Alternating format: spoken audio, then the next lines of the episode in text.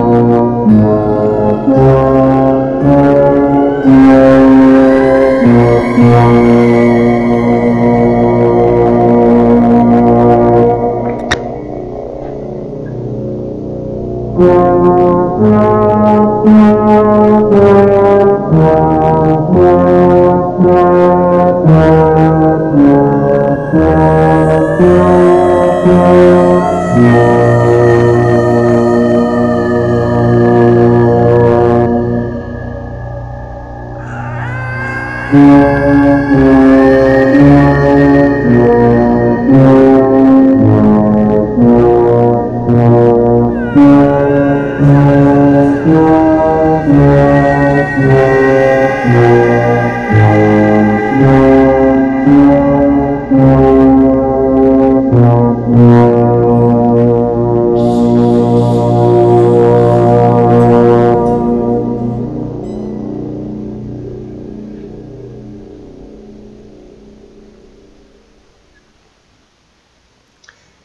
Bienvenidos, bienvenidas, bienvenidos a la hora macabra. Ahora ya no voy a decirles de qué fecha es esta hora macabra porque eh, muchos de ustedes escuchan los programas eh, ya en forma eh, posterior, vaya, ya sea por Spotify o alguna de las otras aplicaciones en las que estamos.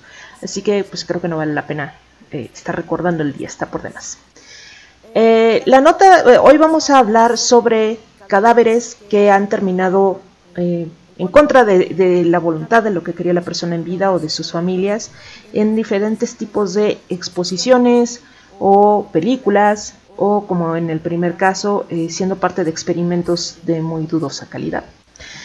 Eh, así que podemos decir que va a ser probablemente hasta ahora la hora macabra más, pues eso, más macabra que hemos tenido, porque el tema no está nada bonito, así que de una vez les paso la advertencia.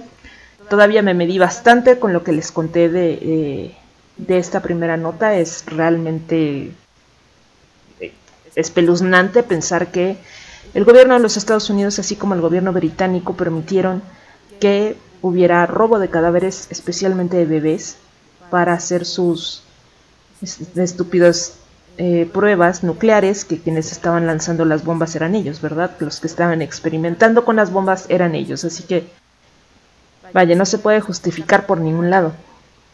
La nota sobre este proyecto, Proyecto Sunshine o eh, Luz de Sol, Viene del periódico ABC News del 2001 y al día de hoy se calcula que se usaron 1.500 cadáveres de bebés y no ha habido ningún arresto consecuencias legales o política contra los Estados Unidos, a pesar de que dijeron en Hong Kong y a pesar de que dijeron en otros países que iban a investigar, eh, como en Australia, dijeron que iban a investigar, que iban a, este, a reclamar, etcétera, etcétera, pues nadie ha hecho absolutamente nada, nada, perdón.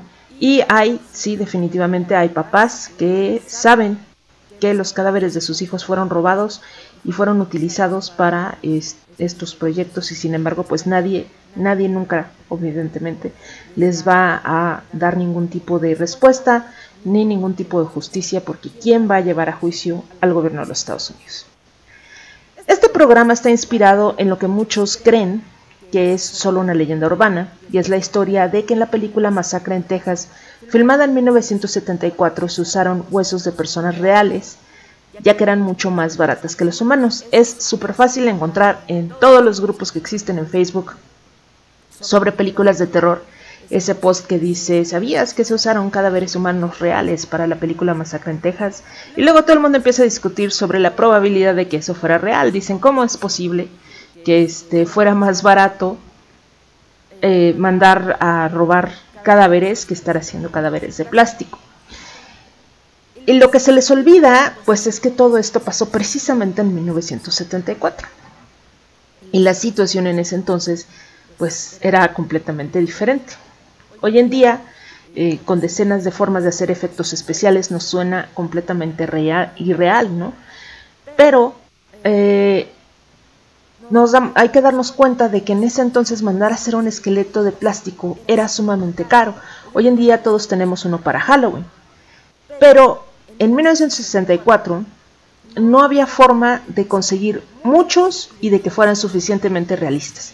Menos aún para eh, películas de terror de baja calidad. Que para colmo obviamente pues no contaban con presupuesto. Y aunque lo tuvieran, la verdad de las cosas es que sí, por muchos años fue mucho más barato conseguir huesos humanos reales que mandarlos a hacer. Peor que eso, Masacre en Texas está lejos de ser la única película que usó huesos humanos reales. A la lista se le pueden sumar Apocalipsis ahora, en 1979, con el actor de actores Marlon Brando. Eh, según los registros, para resaltar realmente la destrucción causada por la guerra de Vietnam, el equipo de utilería comenzó a ser creativo.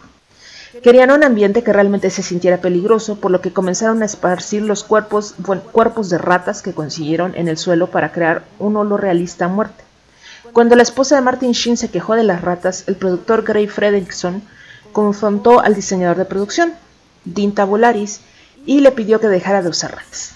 Tabularis respondió diciendo, eso es intencional, le da una, atmósfera real. Durante la conversación un utilero murmulló al oído de Fredrickson, espera que se entere de los cadáveres. Después de una mayor investigación, Fredrickson descubrió que los escenógrafos habían estado guardando cadáveres detrás de la carpa donde todos comían. Querían esparcirlos en los árboles para crear una sensación de autenticidad. Aunque Fredrickson descartó inmediatamente esa idea, sus problemas no terminaron ahí. Resulta que el hombre que había estado entregando los cuerpos era un ladrón de tumbas. La policía se enteró y todo el elenco y el equipo fueron arrestados hasta que pudieron confirmar que el equipo de producción no tenía nada que ver con los cuerpos no identificados. Otro caso es el de la película Poltergeist de 1982.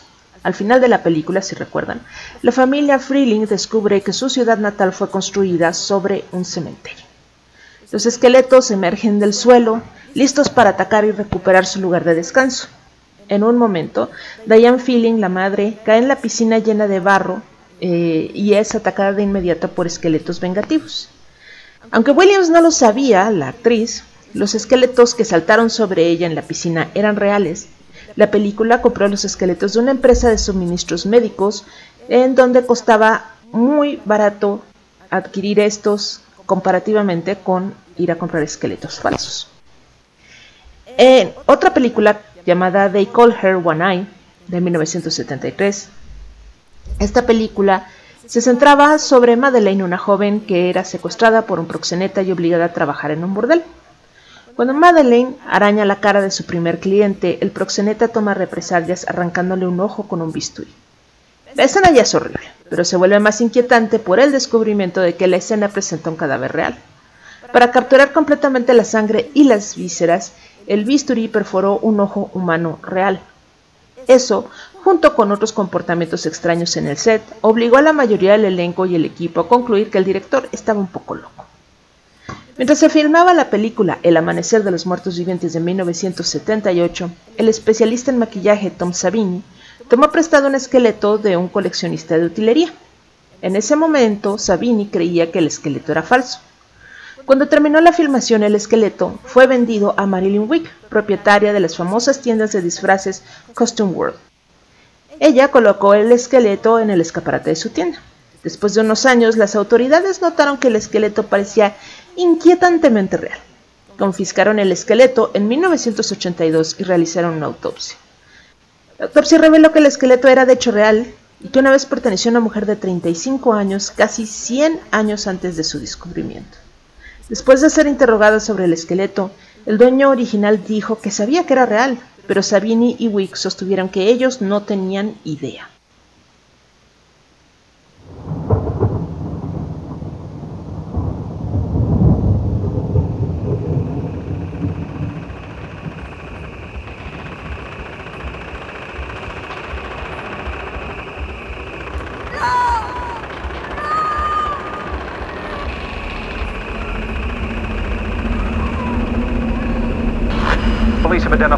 More victims and plan on more than just the four murder charges filed today. confirm earlier reports of cannibalism. The building was a scene of ghoulish slaughter. A large kettle on the stove which held boiled body parts. Identified four victims and Killed even more. plan on more than just the four murder charges filed today. Had sex with some of his victims before he killed them, and that he was also a necrophiliac.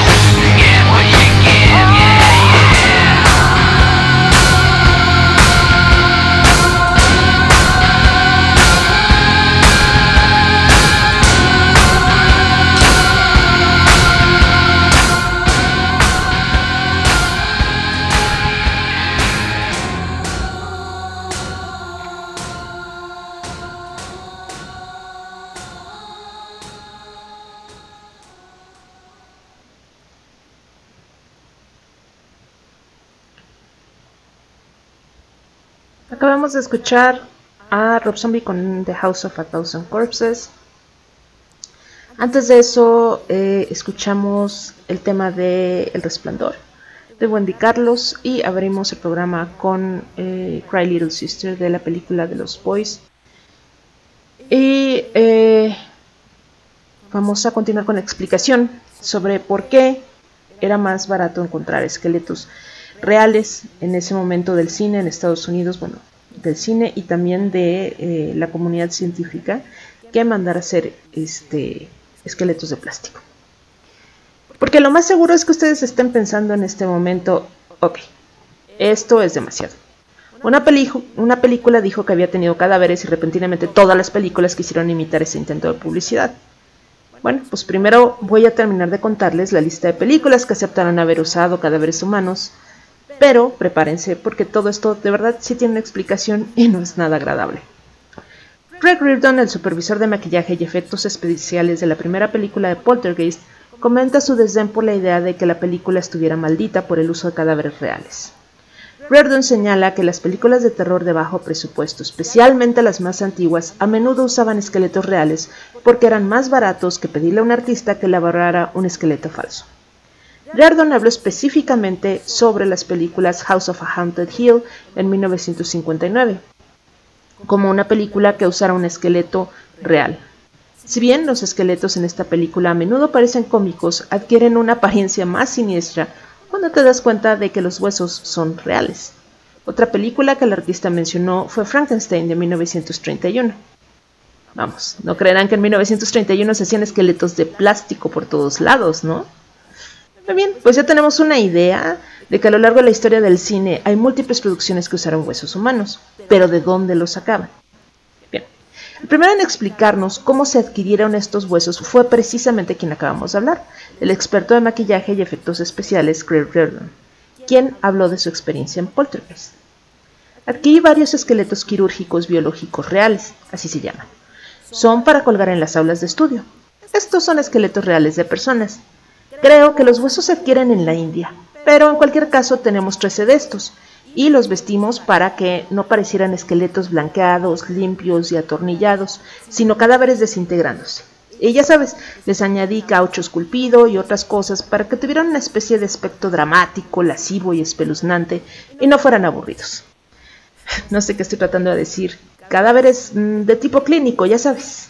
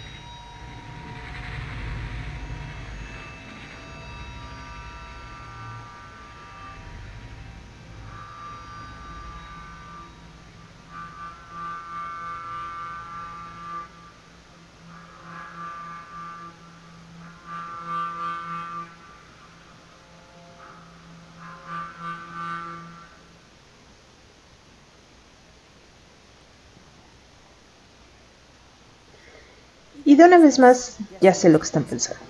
No hay forma de que hayan importado huesos de la India. Oh, pobres inocentes.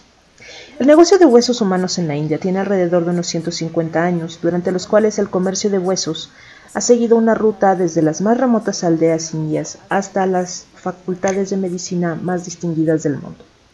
Los esqueletos no son fáciles de conseguir.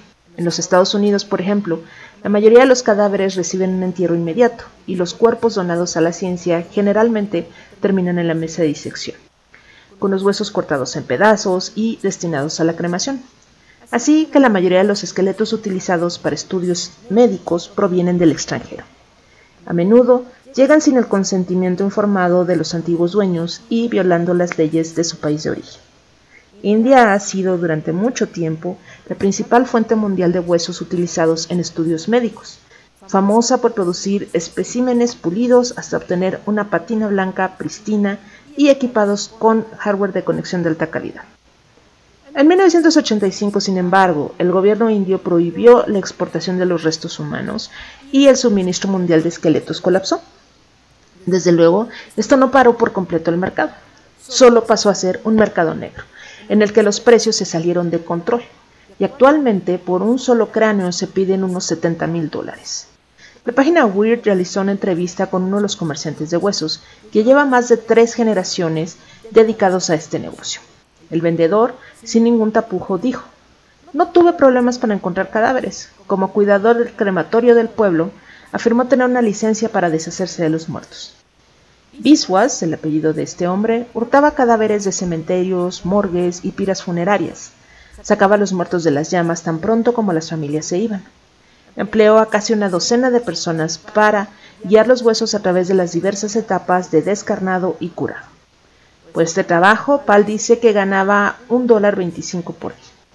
También recibió una bonificación para mantener juntos los huesos de un cuerpo determinado, para que así representaran a un individuo biológico en lugar de una mezcla de partes, una característica muy apreciada por los médicos. Desde luego, el robo de cadáveres y comercialización de los mismos no es nada nuevo ni extraño, por horrible que nos suene. El estudio empírico de la anatomía humana despegó con los bocetos de Leonardo da Vinci en el siglo XV el esqueleto articulado más antiguo que existe data de 1543. A medida que avanzaba la medicina, se esperaba que los médicos tuvieran una comprensión sistemática del funcionamiento interno del cuerpo humano. A principios del siglo XIX, la demanda europea de restos humanos superaba con creces la oferta. En Inglaterra, a hogar de muchas de las instituciones médicas más importantes del mundo, el robo de tumbas se volvió tan común que ciertos cementerios eran famosos por las batallas entre familias en duelo y estudiantes en medicina merodeadores. Para contener el problema, el gobierno aprobó la Ley de Anatomía de 1832, que permitía a los médicos llevarse cualquier cadáver que quedara sin reclamar en una morgue u hospital de la ciudad.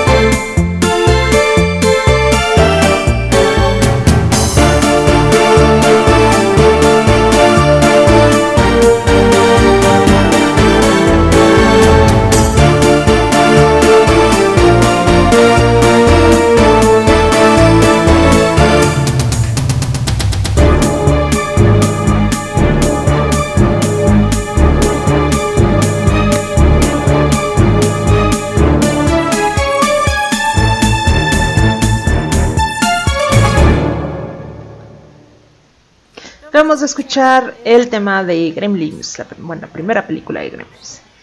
Y hemos estado platicando sobre personas que tuvieron la terrible suerte de que sus huesos, cadáveres o los de sus familiares terminaran formando parte de experimentos o películas de terror.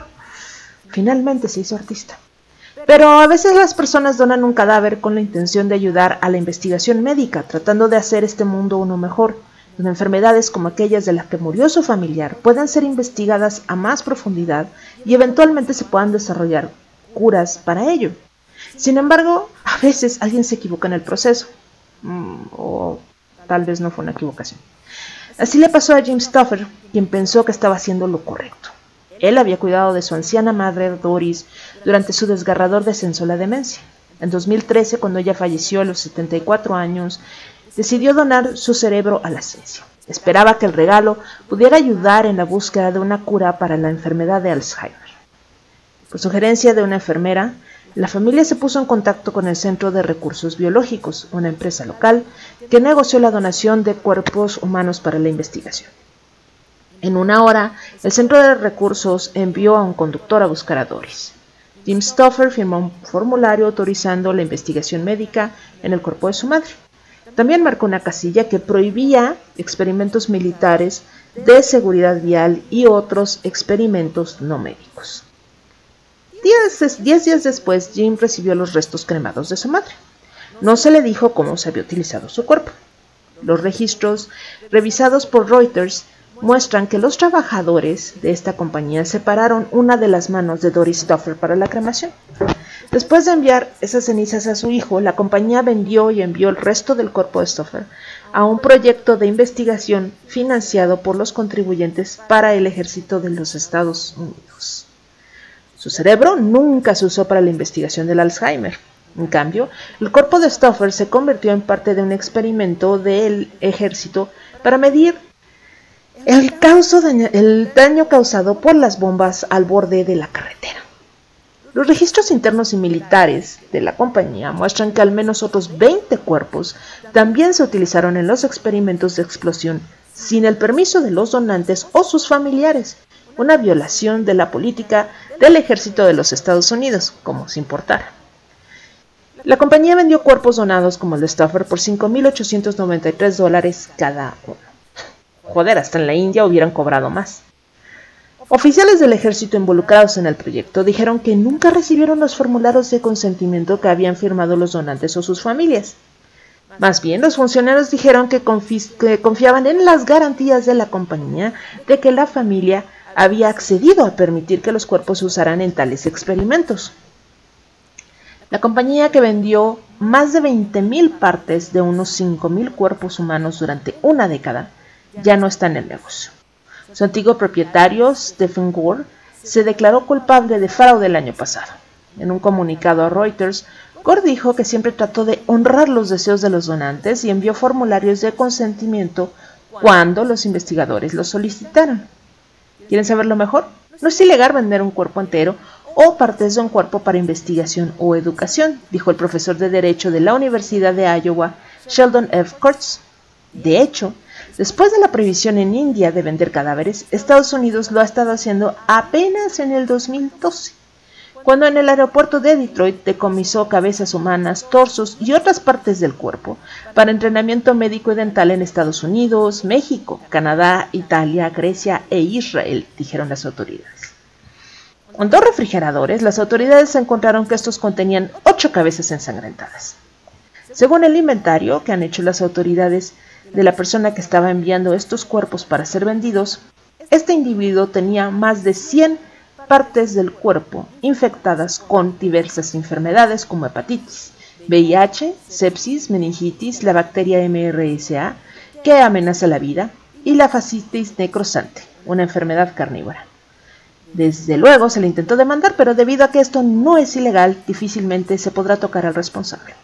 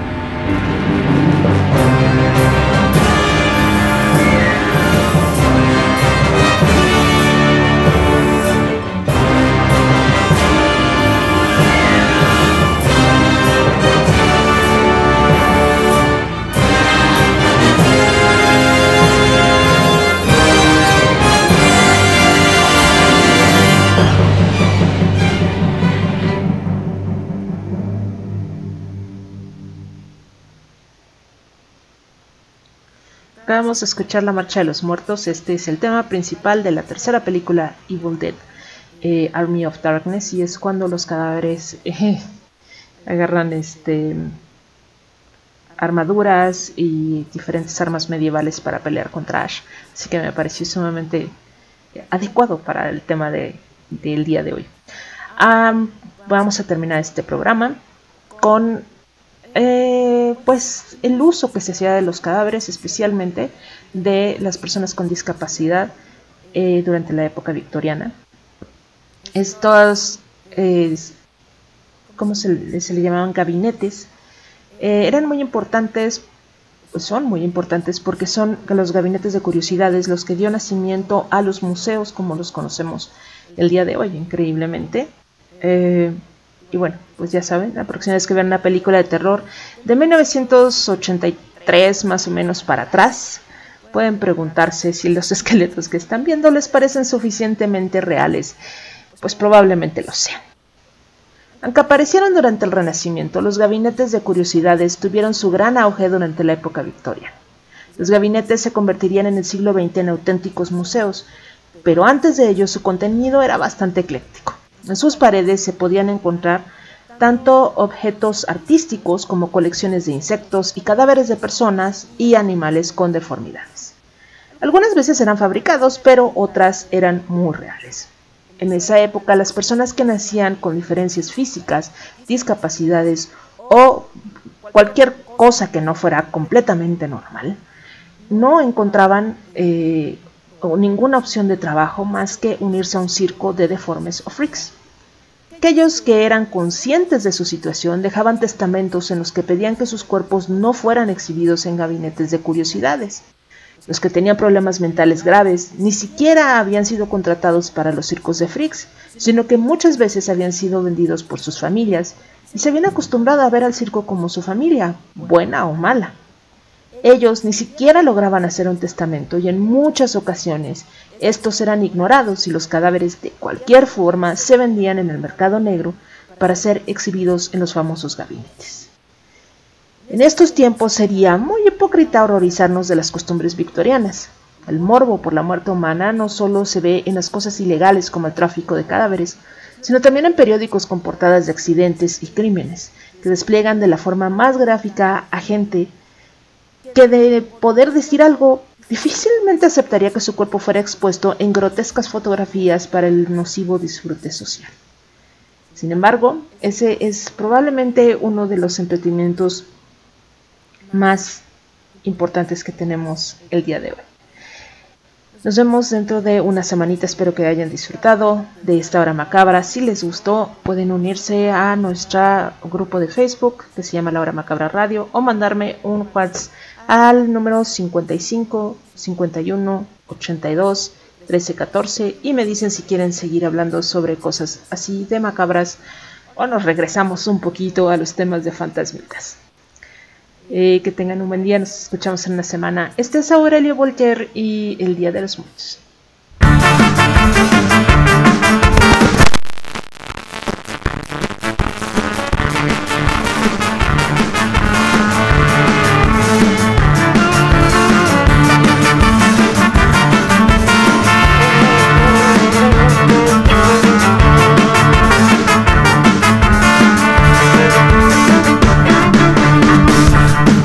Americano vino a México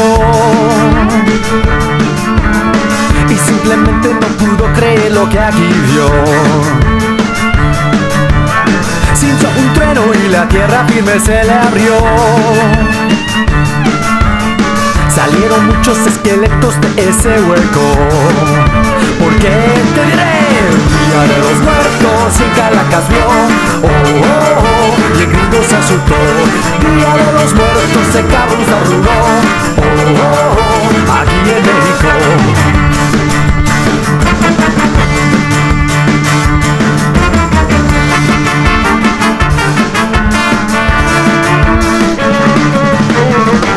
Esqueleto apestoso e inquieto Robó un burrito de blanquito y se lo tragó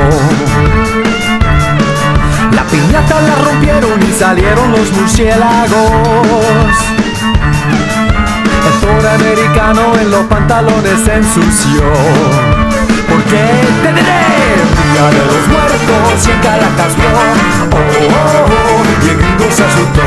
El día de los muertos el cabrón se arrugó. Oh, oh, oh, aquí en México.